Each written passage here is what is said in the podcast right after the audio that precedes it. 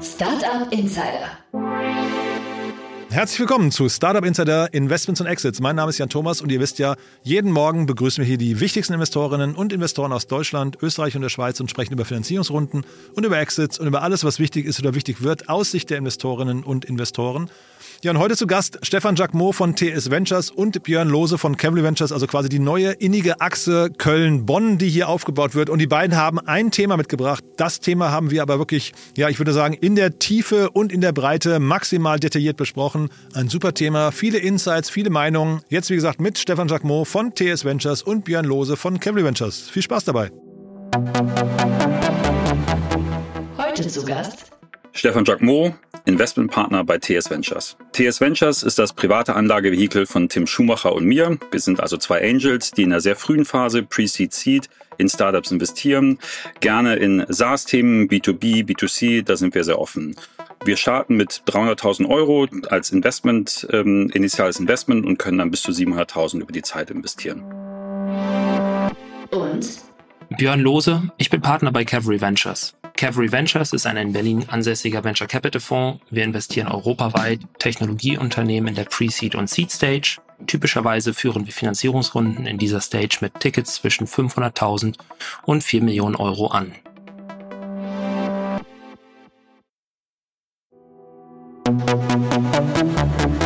Investments und Exits.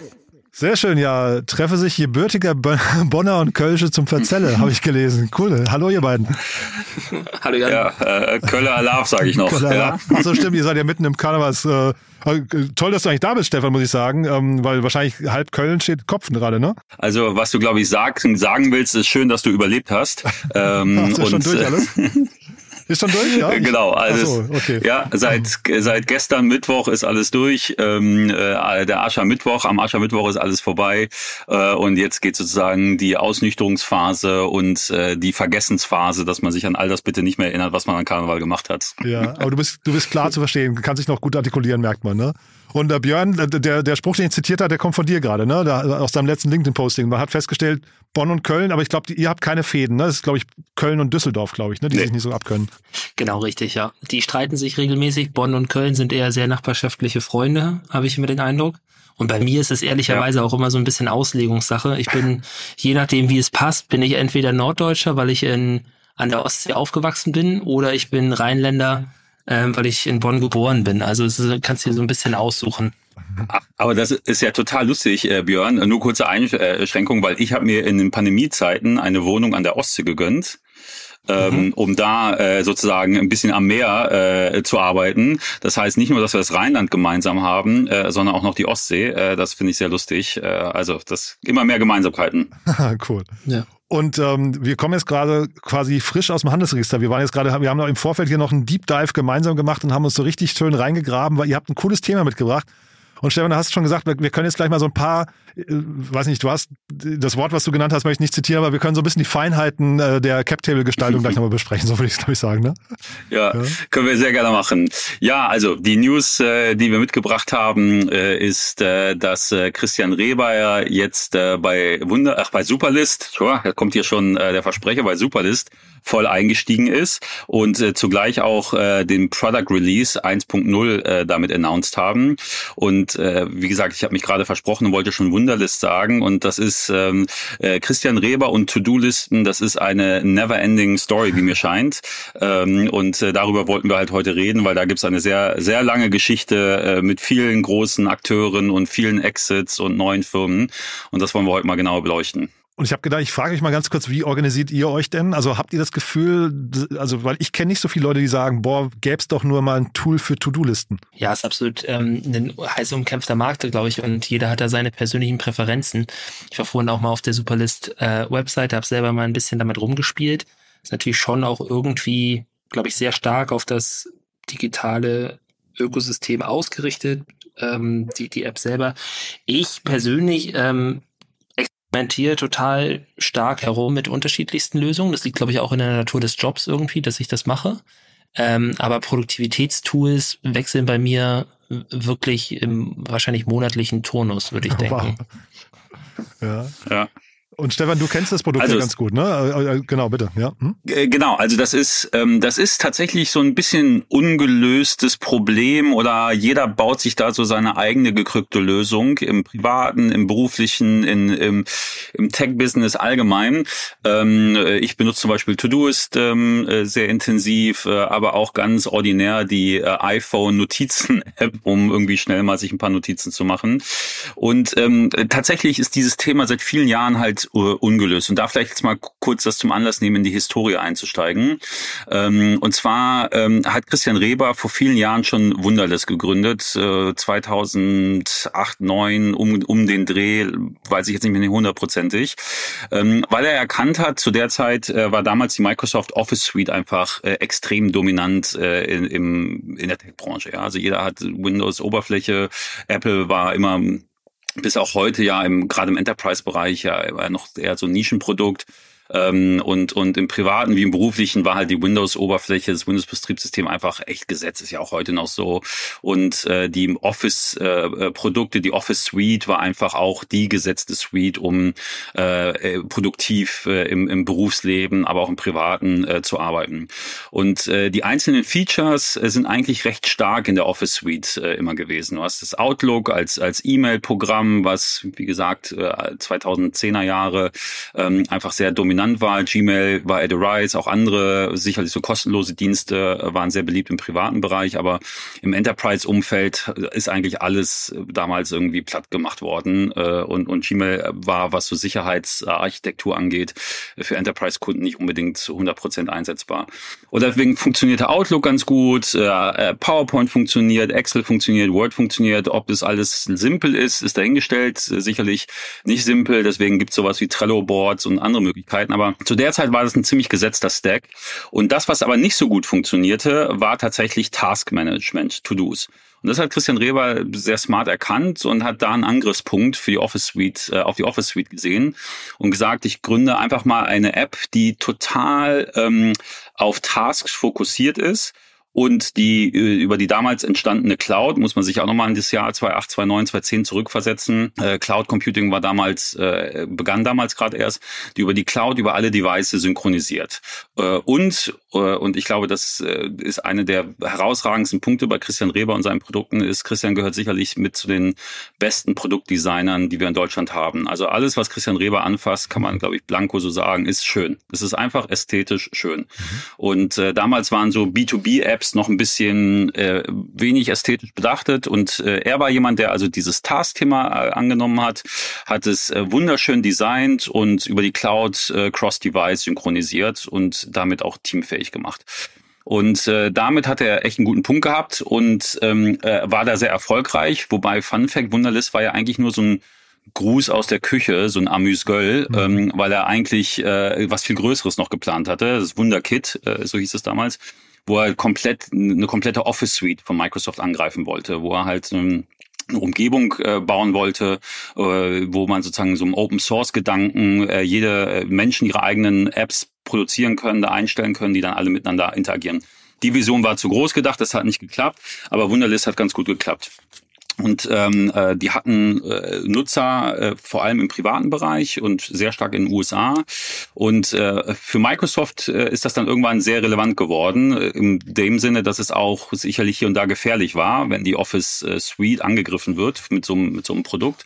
Und äh, wie das dann immer so große Tech-Giganten machen, ähm, äh, die haben äh, das dann einfach so äh, äh aufgekauft sehr zur Freude von Christian Reber, aber äh, auch vielleicht ganz interessant zur Freude von einem Frank Thelen, der damals äh, mit einer der führenden Investoren war mhm. ähm, äh, bei Wunderlist und da zu der Zeit dann auch schon seinen äh, dritten Corporate Exit äh, hingelegt hat, nach Kauf da äh, bei, an Axel Springer und MyTaxi an Daimler. Ähm, du, Stefan, wenn ich nur kurz reingehen darf, sogar auch, das hast du mir gerade ja, gesagt, ähm, so, sogar zur Freude seiner Frau, ne? Da, weil das ist ja vielleicht auch nochmal spannend. Hast du gerade im Vorgefeld, Vorfeld gesagt, als ich gesagt habe, Christian Reber heißt ja gar nicht Christian Reber, sondern er hat einen Doppelnamen, den man nur nicht so kennt. Hast du gesagt, ja, weil seine Richtig. Frau auch ähm, Teil des Gründerteams war, ne? Äh, das ist korrekt. Also das waren die sechs Wunderkinder, äh, die damals die äh, Wunderlist gegründet haben und das waren sechs Co-Founder und eine davon äh, war Christian, ist Christian Rebers äh, Ehefrau, die damals äh, Kommunikation, PR, Marketing gemacht hat, ähm, äh, die auch äh, Founder-Shares hatte an der Firma äh, und ohne jetzt äh, hier zu sehr irgendwie äh, Geheimnisse zu verraten, natürlich haben alle Gründer äh, dann am Exit Geld verdient und das ist ein sehr schönes äh, Beispiel für für, sage ich mal, Berliner Power Couple, wo dann auch sie äh, sehr viel Geld dann, dann mit dem Exit gemacht hat, nicht nur mhm. er, äh, und äh, beide sozusagen ihren Beitrag zum Landhaus in Brandenburg äh, leisten konnten. Ich wollte dich aber nicht unterbrechen, du warst bei Frank Thelen und äh, Warst du warst du eigentlich noch nicht fertig, ne? Genau. Genau, nee, das nur am Rande. Also deswegen auch nochmal kurz äh, auch, auch Historie Frank Thelen an der Stelle kurz angekratzt, äh, dass er zu der Zeit äh, da sehr erfolgreich drei Corporate Exits äh, dann hingelegt hatte. Und ähm, ja, Microsoft hat dann Wunderlist gekauft. Ähm, das hatte, das war zu der Zeit, hatte ich da sehr viele Berührungspunkte mit dem Thema, weil äh, ich zu der Zeit bei Microsoft gearbeitet habe, für das Startup-Thema in Deutschland verantwortlich war und äh, mit Christian Reber, Frank Thelen äh, sehr eng zusammengearbeitet habe. Ähm, was die Akquisition angeht, äh, da nicht. Äh, da will ich jetzt nicht mich da noch irgendwie reindrängen. Das hat nicht die deutsche Landesgesellschaft verhandelt, das hat dann das US-Team gemacht. Aber äh, die List, äh, Wunderlist wurde dann bei Microsoft integriert und dann ist das passiert, was so vielen Apps droht, wenn sie von großen Corporates gekauft werden.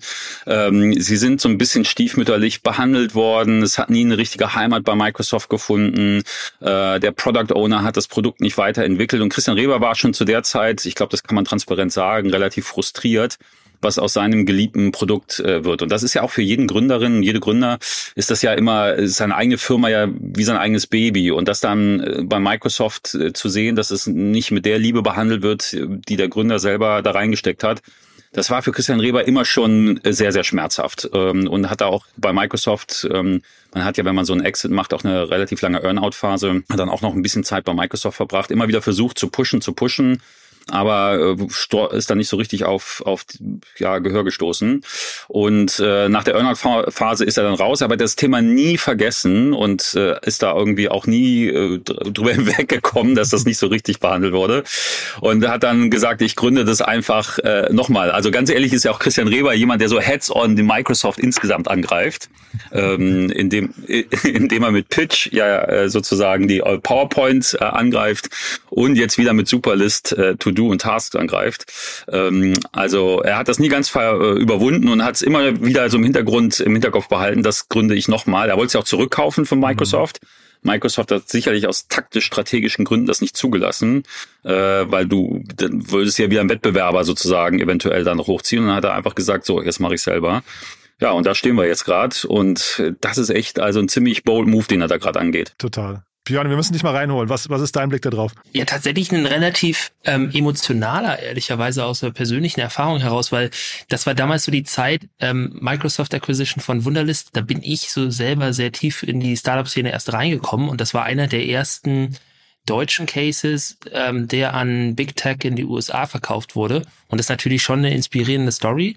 Ähm, und ich glaube, war auch extrem wichtig fürs Ökosystem und hat damals auch gezeigt, wir können halt wahrscheinlich auch andere Dinge hier als jetzt nur die Execution-heavy ähm, Berliner Businesses ähm, machen. Und das, das war, glaube ich, für mich selber sehr motivierend zu sehen ähm, und hat, glaube ich, auch eine gewisse Generation von Gründern auch irgendwie mitgeprägt. Also ähm, das klingt jetzt sehr hochtrabend, aber ich glaube tatsächlich, dass das auch ja. so einen emotionalen äh, großen Einfluss hatte auf die Dynamik im Ökosystem bei uns. Und Christian Reber damals ein sehr junger Gründer, darf, darf man auch nicht vergessen. Ne? Ich glaube, der war so bei der Gründung von Wunder äh, oder sechs Wunderkinder war er wahrscheinlich so um die 25, würde ich denken. Ne?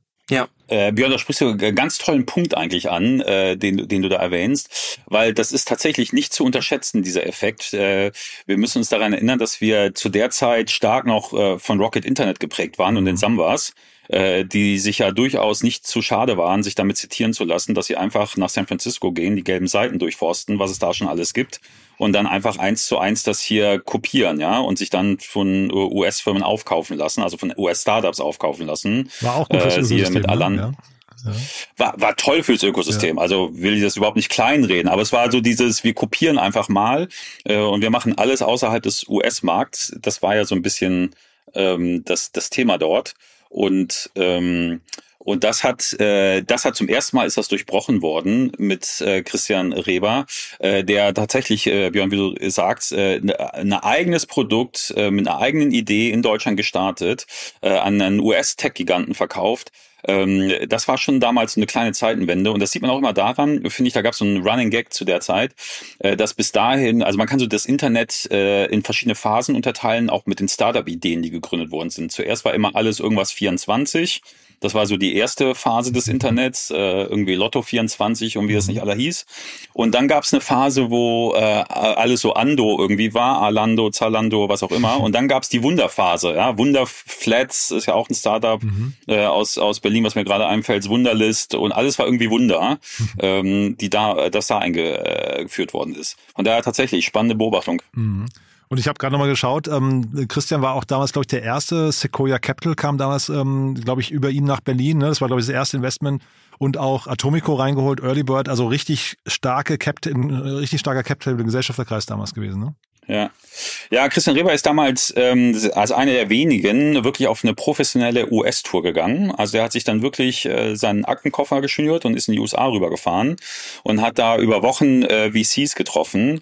Und ähm, wer Christian Reber kennt, äh, nicht nur, dass er optisch äh, perfekt äh, passt zu so einem amerikanischen äh, Founder äh, mit äh, Baseball-Cap und äh, immer so ein bisschen äh, die, ja geekig auftretend.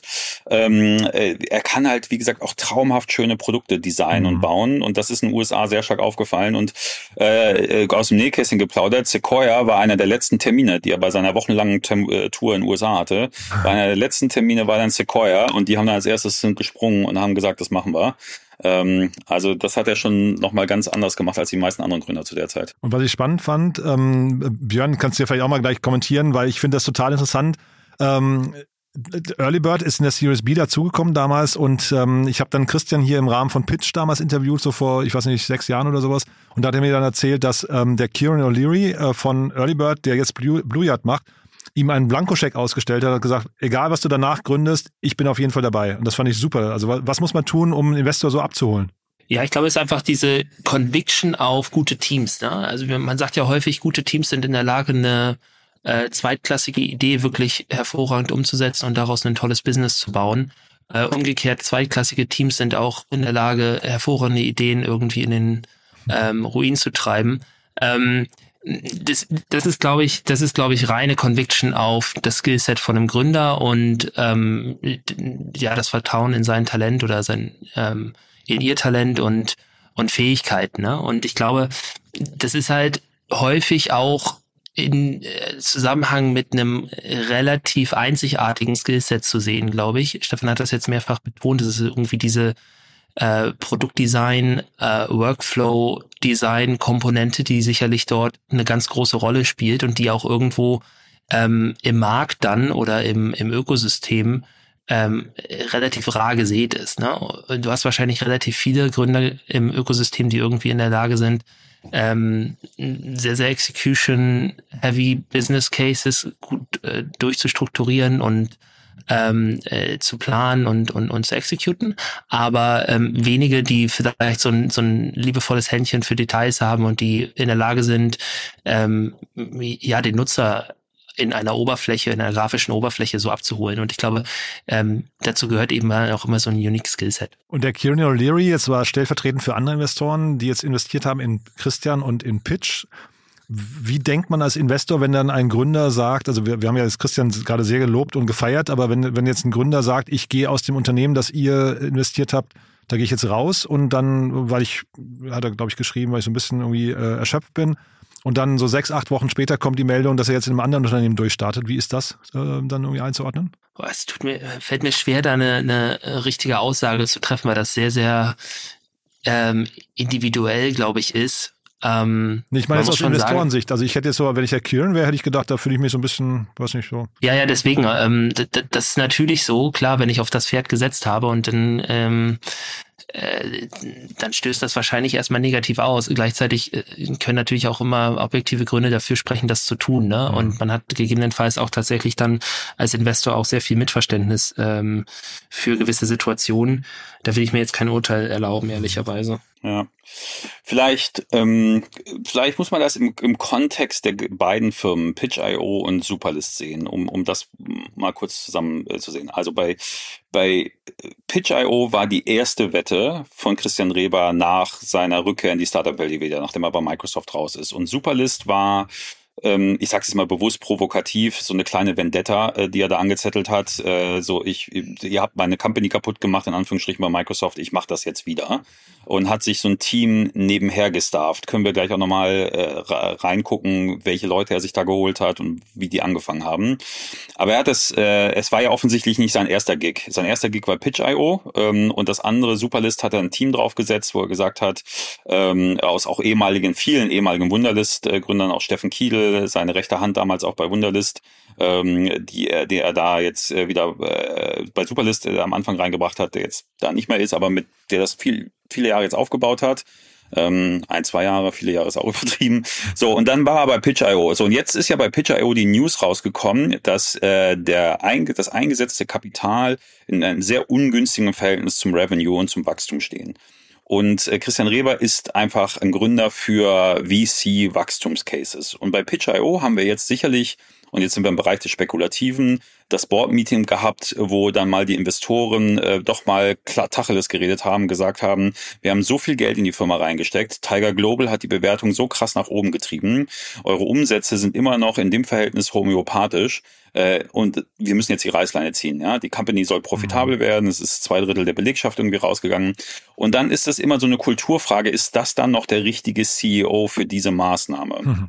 Und Christian Reber ist, glaube ich, nicht der Mensch, der zwei Drittel seiner Belegschaft entlässt, äh, eine Company äh, mit, mit tighten Margen äh, in die Profitabilität führt um dann irgendwann nochmal vielleicht ein Exit, wobei bei, bei Pitch.io auch schwierig wird, irgendwann mal so ein Exit hinzukriegen, dass zumindest die Investoren einiges ihr Geld wieder kriegen.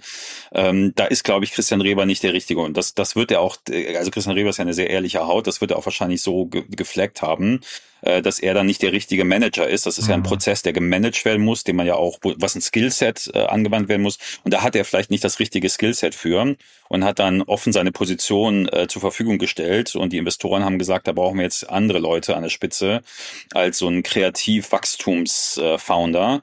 Äh, und äh, man hat da sicherlich im gegenseitigen Einvernehmen dann gesagt, äh, hier ist, äh, hier trennt man sich jetzt. Was ich nicht glaube, ist, dass Christian Reber sozusagen seine Investoren überrascht hat. Also, I don't know, ja, kann, kann ich jetzt nicht, aber kann ich mir vorstellen, dass er sie mhm. überrascht hat und gesagt, ich gehe jetzt, äh, um, um dann bei Superlist anzufangen. Das glaube ich nicht, sondern ich glaube, es war eher eine Konsensbescheinigung, dass er vielleicht nicht der richtige Manager mehr für diesen Prozess ist. Und dann hat Christian sich jetzt einfach das Thema gesucht, wo er wieder gut ist. Ja, Dinge irgendwie aufbauen, starten. Er ist ein Product Guy, das ist ein Product-Thema. Er hat das Thema schon mal zum Erfolg gebracht.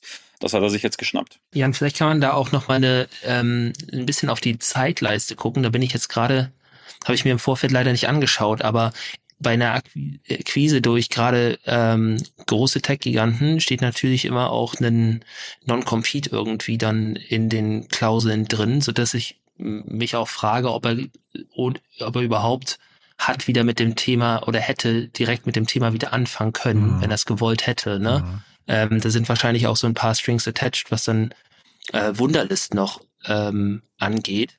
Äh, insofern ist das vielleicht auch darauf in gewisser Weise zurückzuführen, dass es dann einen, einen Umweg über ein anderes Thema nochmal gab. Startup Insider. Ich habe den Christian damals auch im Rahmen von Sechs Wunderkinder interviewt und habe ihn dann im Büro besucht. Und da hat er schon damals erzählt, sie haben eigentlich so unglaublich, das war hier diese Wunderkit, hast, hast du, glaube ich, gerade erwähnt, Stefan, ne? diese, diese Phase, wo, wo ja. er gesagt hat, wir haben eigentlich noch so viel mehr vor, aber auch bei, bei Listen geht noch so unglaublich viel. Äh, Stichwort hier irgendwelche Charts und äh, äh, besten Listen und solche Geschichten. Also er hat da wirklich in Listen gedacht die ganze Zeit. Und ich kann mir vorstellen, das lässt einen Gründer dann auch nicht los, ne? dass man dann irgendwann sagt, ich habe da wirklich, ich habe so quasi noch was in der Schublade liegen. Ich will der Welt nochmal zeigen, dass es eigentlich noch besser geht. Ja? Ja, also da sind wir ja jetzt auch äh, wirklich äh, an einem Tipping Point in der Tech-Entwicklung. Ich glaube, die Zeit ist jetzt gerade gekommen, dieses Thema auf das nächste Level zu heben. Und das ist jetzt dieses Buzzword KI, mhm. ähm, äh, weil bis jetzt musste man ja immer äh, Listen selbst manuell sozusagen erstellen und die äh, Fähigkeiten einer Software waren begrenzt, automatisiert Tasks zu erstellen.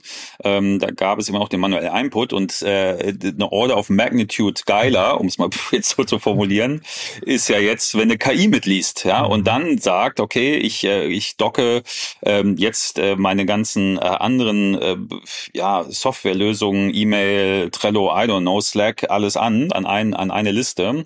Und das ist dann mein, mein Cockpit für den Tag. Was muss ich eigentlich machen? Äh, weil das ist ja der, der Startpunkt für viele von uns in den Tag hinein, dass wir sagen, was steht eigentlich heute auf der Agenda?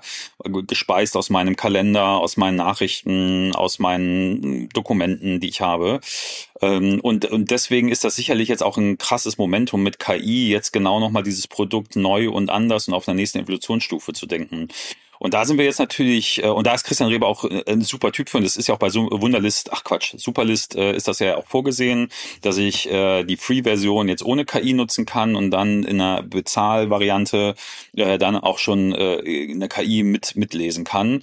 Und ähm, was ich mich jetzt halt frage, ist natürlich, äh, das ist jetzt ein sehr obvious Use Case und mhm. geht, man kann davon ausgehen, dass ein Google und Microsoft genau an diesen Themen auch gerade arbeiten. Ähm, und äh, das ist jetzt natürlich spannend zu sehen, äh, wie so eine Superlist im Konzert von einem Microsoft Copilot und Google mit seinen AI-Lösungen ähm, da äh, existieren will, weil Microsofts Copilot, der äh, auf meinem Desktop alles mitlesen kann, soll eigentlich ähnliche Funktionalitäten haben. Und wie tief die Taschen von Microsoft sind, ist allgemein bekannt. Und da jetzt als Gründer gegenzuhalten, das ist schon echt äh, eine mutige Wette. Ähm, however, wenn es eine Szene gibt, die bewiesen hat, dass David gegen Goliath gewinnt, dann ist es die Startup-Szene. Mhm. Und äh, Christian hat es ja auch schon mal gemacht. Aber da, das wäre sehr spannend. Und ich glaube, die, die Antwort, die ich mir gegeben habe, vielleicht letzter Punkt dazu ist äh, bei, Sup, ähm, bei Superlist ist, äh, ich glaube, dass äh, Superlist kann besser als Microsoft authentisch zeigen, dass sie plattformagnostisch ist und, und halt wirklich viele äh, andere Tools äh, einbinden kann, wo Microsoft traditionell sich immer ein bisschen schwer tut, so eine komplett offene Anbindung zu haben, um nicht andere Plattformen zu enablen, die potenziell Wettbewerber sind. Microsoft hat immer so ein bisschen, seit Satya Nadella ist es deutlich besser geworden, aber es hat immer noch so ein bisschen diesen Nimbus, äh, in seinem eigenen Ökosystem am liebsten alles zu haben.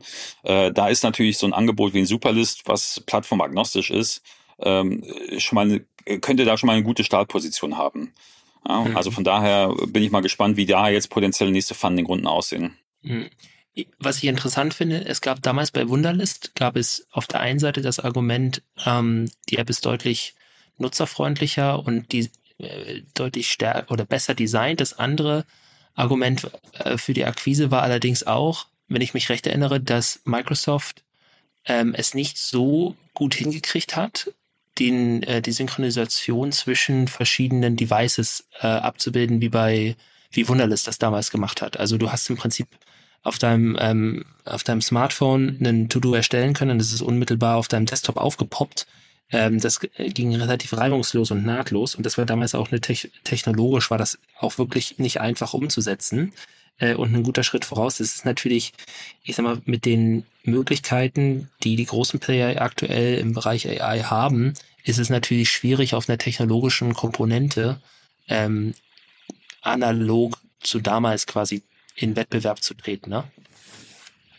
Ähm, total. Also das ist, aber das, ähm, also sehe ich exakt genauso. Und ich glaube, dass das einzige Einfallstor ist, dass Microsoft noch immer sehr stark in seinen eigenen Ökosystem denkt, also dass möglichst in so einem Copilot Teams integriert ist und PowerPoint und Outlook und Word und I don't know what, aber dass es halt äh, die, die Microsoft-Umgebung ist und äh, dass so ein äh, Superlist äh, halt vielleicht als erstes äh, ein Slack im Blick hat, ein, ein Notion im Blick hat, mhm. äh, ein Gmail im Blick hat Figma äh, und dann ja. Genau, ein Figma im Blick hat, was alles nicht Microsoft-Ökosystem ist ähm, und da vielleicht äh, auch äh, ein besseres Angebot liefern kann, als es am Anfang Microsoft kann. Mhm. Ich habe mich gefragt, Stefan, äh, du wirst wahrscheinlich keine Insights ausplaudern können, aber so ein Christian Reber, wenn man so jemanden ähm, akquiriert, ne, also das, das, das Team und so weiter, das ja, hat ja ein bisschen was von Equihire auch. Äh, und man sieht, da hat jemand eigentlich ein Gespür für UX und für, für Design der müsste doch eigentlich bei Microsoft, da müsste man doch unglaublich viel dafür tun, dass der sich bei Microsoft wohlfühlt und dann irgendwie auch da irgendwie eine, eine, eine tragende Rolle spielt. Ja, das ist das ist ein, ein Riesenthema. Äh, ähm, was mache ich mit Talenten, die ich äh, geheiert habe? Ähm, das Grundproblem ist einfach, dass die Umgebung eines Corporates wie Microsoft nicht äh, zur Umgebung eines Freigeistes wie äh, Christian Reber und andere äh, passt. Ähm, Christian Reber, äh, kann man, denke ich, transparent teilen, war im Range eines General Managers dann bei Microsoft angestellt, was für viele Menschen das Ende ihrer Karriere ist. Also viele Menschen arbeiten ihr ganzes Leben lang, um irgendwann mal General Manager bei Microsoft zu werden und äh, sind dann stolz drauf. Und Christian Reber bekam diese Rolle äh, in Anführungsstrichen geschenkt nach der Akquisition. Das ist ein unglaubliches Gehalt, das ist ein unglaubliches Aktienpaket, das ist viel Einfluss eigentlich.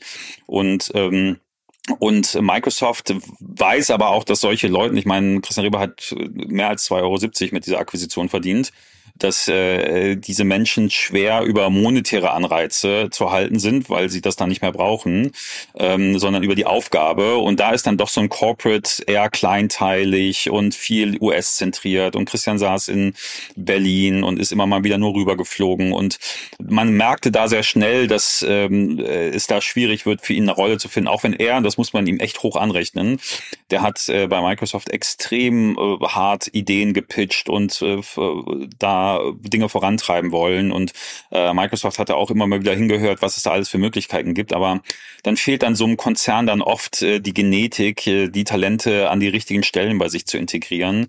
Ähm, und dann trennt man sich dann halt. Ähm, dass das jetzt so ein, so ein Drama in Anführungsstrichen wird oder äh, da jetzt jemand mit zwei Produkten wieder Microsoft angreift, äh, das ist passiert eigentlich sehr selten. Ja. Es gibt ja eher äh, so Situationen, also das ist, aber so selten ist es auch nicht. Also es gibt ja ganz berühmt äh, David Sack, Sachs äh, aus den USA, ein sehr um, umstrittener, aber sehr auch gleichzeitig sehr erfolgreicher ähm, Investor, das ist so diese PayPal-Mafia, äh, wo auch äh, Elon Musk und so zugehört. Äh, David Sachs, der durch äh, ja sehr pro-Trump äh, Tweets und äh, und Podcasts-Auftritte da irgendwie rausfällt, so ein bisschen aus der Investorenszene.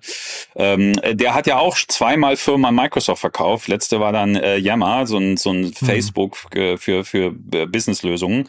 Äh, das heißt, das ist dann auch schon mal vorgekommen äh, und äh, das war auch so ein bisschen ähm, ja man hat Insights, man sieht, was nicht so gut funktioniert und gründet dann nochmal eine Firma drumherum. Mhm. Ähm, das kommt schon mal vor, weil Microsoft solche Talente wie auch so ein David Sachs, er ist ein Unternehmertalent, das kann man ja nicht nehmen, ähm, nicht integrieren kann und auch so ein Christian Reber als Talent schwer von so einem Corporate zu integrieren ist.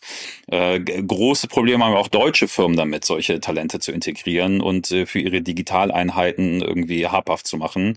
Das ist einfach eine Genetik Mensch, die muss, glaube ich, Unternehmerin, Unternehmer bleiben. Äh, die können dann hm. nicht in solchen großen Organisationen überleben. Wir, wir können nochmal verlinken, OMR-Podcast mit dem Christian, da hat er das auch so durchblicken lassen, dass er bei Microsoft da nicht, er hat, er hat dich jetzt nicht namentlich erwähnt, Christian, aber äh, Stefan, aber da, er hat erwähnt, dass er irgendwie nicht ganz glücklich war.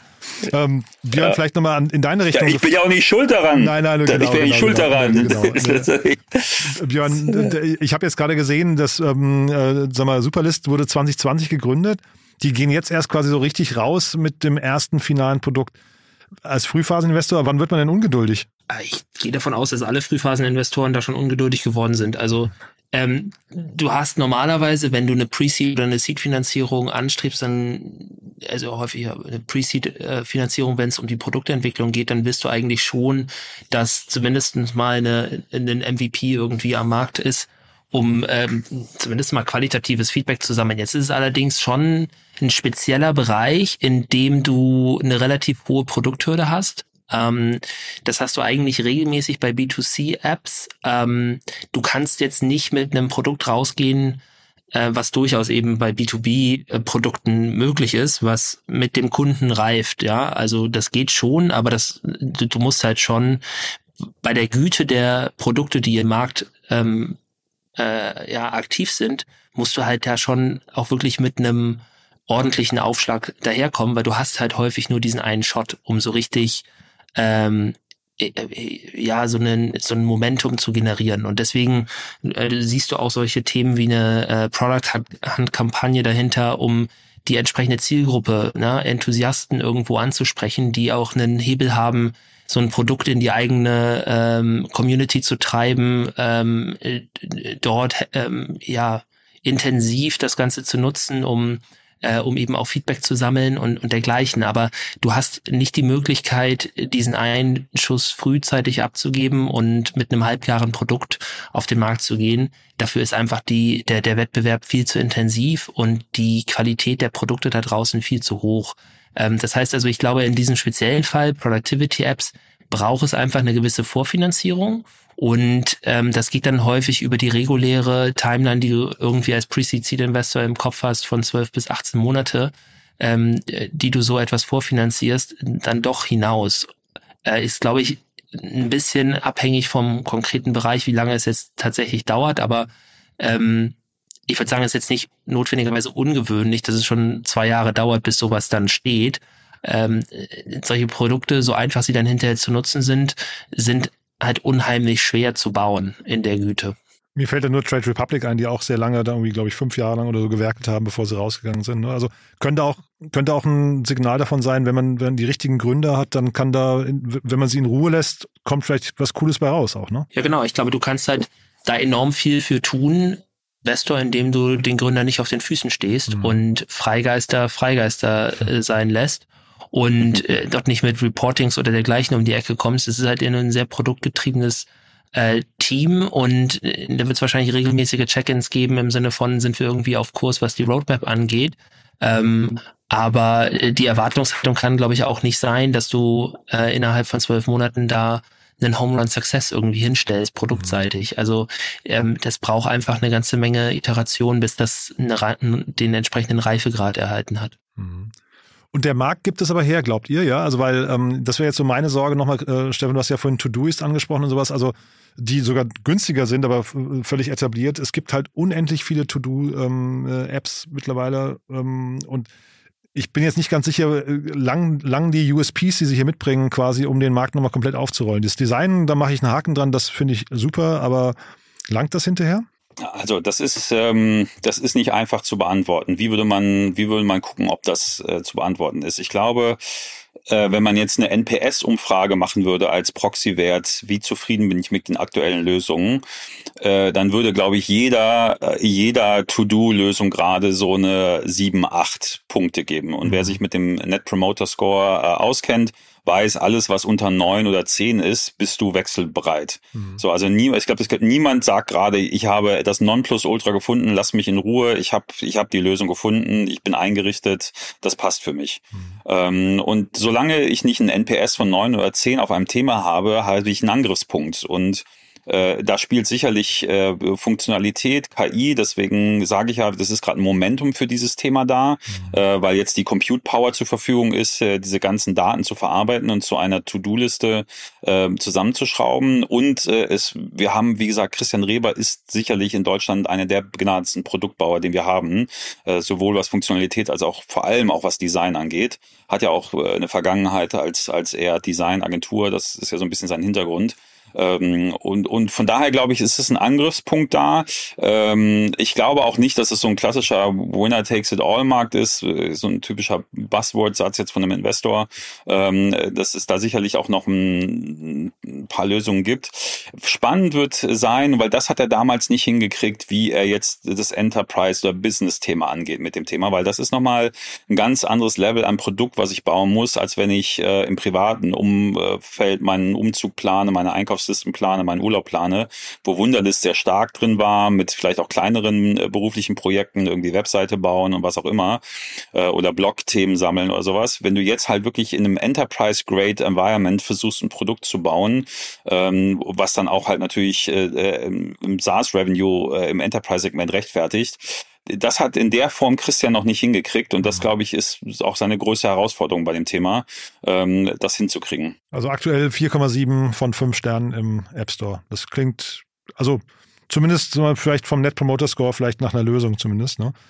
Ähm, Wir können gern mal kurz darüber machen, wie man äh, App Store Bewertungen positiv äh, aussehen lässt. Äh, also es ist ein Proxy-Wert, aber es ist noch nicht ja. alles. Ja, am Ende muss bezahlt werden. Das ist das Entscheidende. Aber halt auch für die Nutzerquise. Ne? Ich bin jetzt hier wirklich gespannt nach vorne raus. Also wenn wir in einem Jahr oder zwei Jahren uns das nochmal angucken, wo die dann stehen, weil das ist halt echt ein harter Markt. Ne? Und äh, App-Installs und dann auch äh, Retention, also wirklich die Usage dann hinterher, dass man die Nutzer irgendwie da reinzieht das ist, glaube ich, nicht einfach. Ja, also bin, bin sehr gespannt. Nee, nee.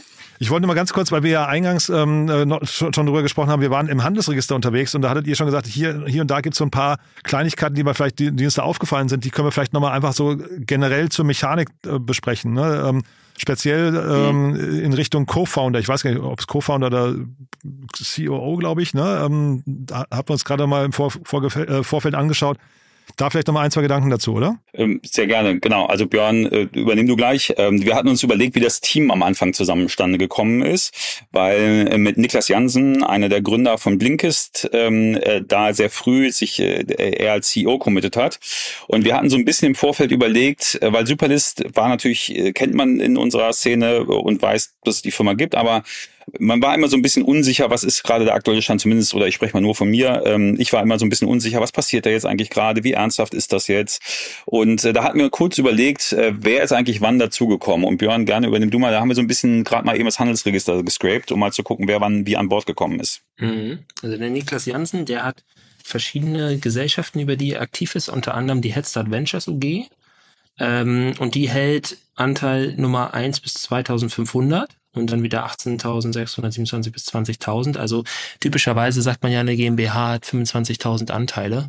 Äh, A, äh, Nominalwert A Erinnerung, genau, bei Gründung vor jeglichen Kapitalerhöhungen. Das wächst dann über die Zeit. Ähm, aber das ist immer eine ganz gute, ohne dass man jetzt aus dem Handelsregister im Prinzip die an, einzelnen Shares identifizieren kann, hilft einem die Nummerierung der Shares dann doch irgendwie ein Gefühl dafür zu kriegen, was das für Anteile sind und ähm, alles unter 25.000 würde man davon ausgehen, das sind Gründershares, wenn sie jetzt nicht irgendwie im Nachgang ähm, umgewandelt worden sind. Ähm, und äh, der hält eben ja etwas über 10 Prozent, wobei dieser zweite Block, den ich ähm, erwähnt hatte, mit den höheren Nummern, ähm, hat einen Verweis rechtsgeschäftlich übertragen. Also es gab hier offensichtlich äh, im, im Team ähm, eine Änderung ein Mitgründer scheint ausgeschieden gewesen zu sein. Dazu kenne ich jetzt die Historie der Company zu wenig. Äh, und Niklas hat jetzt äh, davon im Prinzip Anteile übernommen. Und interessant ist auch zu sehen, die Superlist Software GmbH, äh, die hält 7,76 Prozent der Anteile. Ähm, das sind solche, die im Prinzip aus der Rechnung rausfallen, weil sie die GmbH selber trägt. Ja, also die werden, die sind dann ähm, bei Exit-Transaktionen dann kommerziell nicht relevant, wenn man so möchte.